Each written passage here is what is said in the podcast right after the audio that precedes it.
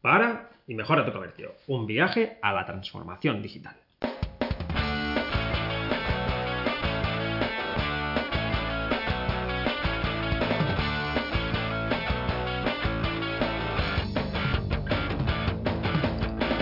Hola de nuevo, quiero darte la bienvenida al podcast para y mejora tu comercio. El programa en el que ponemos rumbo a la transformación digital del comercio local y las pequeñas empresas como siempre, a través de herramientas y recursos que puedas aplicar semana a semana.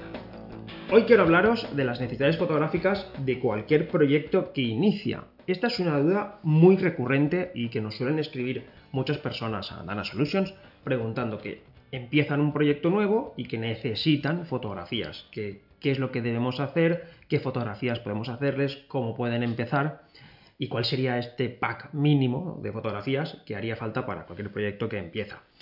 En un principio vas a necesitar tres tipos de fotografías. A lo mejor solo dos o a lo mejor solo uno. Pero la base son tres tipos de fotografías. Primero, debes de tener un producto o servicio el cual vas a vender o el cual vas a promocionar. La primera necesidad serían las fotografías que necesita este producto o este servicio para su propio funcionamiento o su propia existencia. Por ejemplo, cuando hacemos fotografías para marcas como Ferris, la fotografía que realizamos de los calzoncillos, de las camisetas interiores, forman parte del empaquetado del producto. Entonces, las fotografías que formen parte del empaquetado, de las cajas, del blister, del propio producto, son las primeras que vamos a necesitar. Sin estas fotografías no podemos continuar haciendo las fotografías para la página web, por ejemplo, o para las redes sociales. Si es un servicio, normalmente también lo acompañamos de una fotografía o de una creatividad que le dote de una imagen visual a algo que puede ser una pintura, que puede ser pintar, que puede ser servicios de consultoría, que pueden ser formaciones. Por lo tanto, la primera necesidad sería tener claro cuál es nuestro producto, cuál es nuestro servicio y qué imágenes necesitamos para crear el producto o el servicio como tal. Una vez que lo tenemos, vamos a pasar a la siguiente fase, que son las necesidades que vamos a tener en cuanto a fotografía de producto, propiamente dicha, o fotografía promocional o de marca. Primero necesitaríamos la fotografía promocional o de marca. Son las fotografías que vamos a utilizar para generar marca, para dar a conocer nuestro producto o servicio. Son las que se utilizan primero para la página web, para la cabecera, para las barras laterales, para las promociones dentro de la página web y luego para las redes sociales. Son las fotografías que vamos a utilizar para, por un lado, dar a conocer nuestro producto o servicio y también para que haya un movimiento, que haya una acción y los podamos llevar, podamos llevar a aquellas personas que estén interesadas en lo que ofrecemos a el proceso de venta, a la tienda online, al formulario de reserva o a donde corresponda. Antes de hacer las fotografías, deberíamos de conocer las necesidades. Nosotros, cuando vamos a hacer las fotografías promocionales o de marca, primero generamos un listado de las necesidades. Por ejemplo, vamos a hacer fotografías para el banner. El banner tiene un tamaño concreto.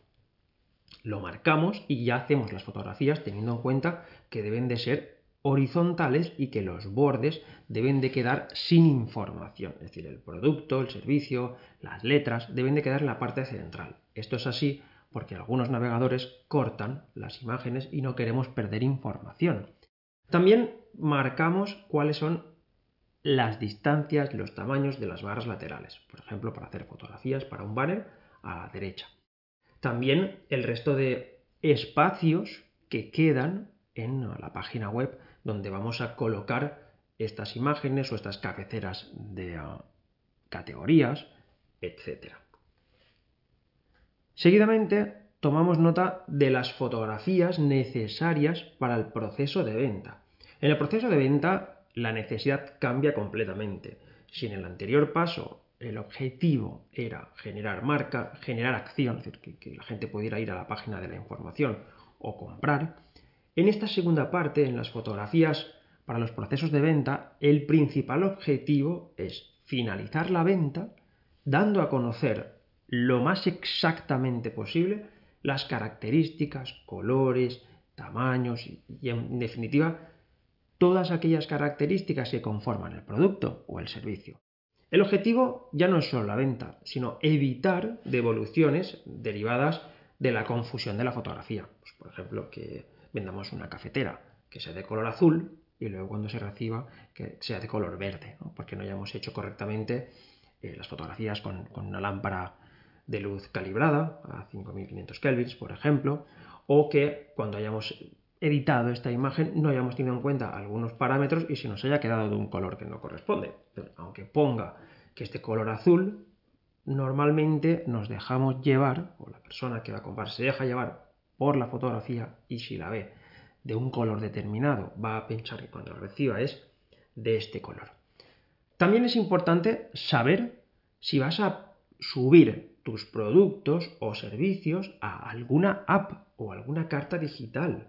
Esto es muy común, por ejemplo, en bares o restaurantes, donde surge la necesidad de subir todos los productos pues, a una app. En el próximo capítulo conoceremos una app para la venta de comida, de bebida, en restaurantes, en bares, en terrazas. Os invito a que descubráis esta aplicación en, el capítulo o en el episodio 12. Ahora mismo, si tenéis esta necesidad y tenéis que cubrir fotografías para la app o para la tienda, fundamental hablar con la empresa o con la persona que está generando vuestra página web o vuestra app y que os especifique exactamente los tamaños de fotografía que vais a necesitar. No es lo mismo hacer fotografías en formato horizontal, vertical o cuadrado. Una vez que tenemos determinadas las necesidades de tamaño y de peso de las imágenes, ya podemos empezar a realizarlas, pero siempre siguiendo este mismo recorrido. Primero, las fotografías necesarias para el producto o servicio las fotografías de marca y promocionales, con el objetivo de dar a conocer la marca y de generar acción. Y por último, las fotografías de producto, para la tienda online, para Instagram, para cualquier app, de forma que se pueda finalizar con facilidad y sobre todo con la máxima eh, realidad el proceso de venta en base a la fotografía mostrada en la tienda. Estas serían las necesidades básicas. A partir de aquí podemos tener otras muchas necesidades. Por ejemplo, si queremos crear displays para, el mostrador o si vamos a participar en alguna feria y vamos a necesitar fotografías para el mostrador, para alguno de los espacios de exposición, etc. Todo esto es muy importante documentarlo y anotarlo antes de hacer las fotografías. ¿Por qué? Porque una vez que las vamos a, realizar, podemos priorizar por conjuntos y por necesidades. Primero todas las verticales, después todas las horizontales y luego todas las cuadradas, por ejemplo. También nos va a servir si contratamos el servicio para que nos realicen las fotografías, poder generar la tan famosa guía de estilo fotográfico. En esta guía debemos de indicar cuáles serían nuestras necesidades para que la persona o empresa que nos vaya a hacer el trabajo sepa que tiene que cubrir al menos todos los tamaños, todas estas necesidades que nos va a generar el lanzamiento de un nuevo producto o servicio. Hoy es un programa corto, pero quería dejar claro este concepto, puesto que es algo que siempre surge cuando empezamos cualquier tipo de, proyecto y queremos saber el tipo de fotografías que necesitamos.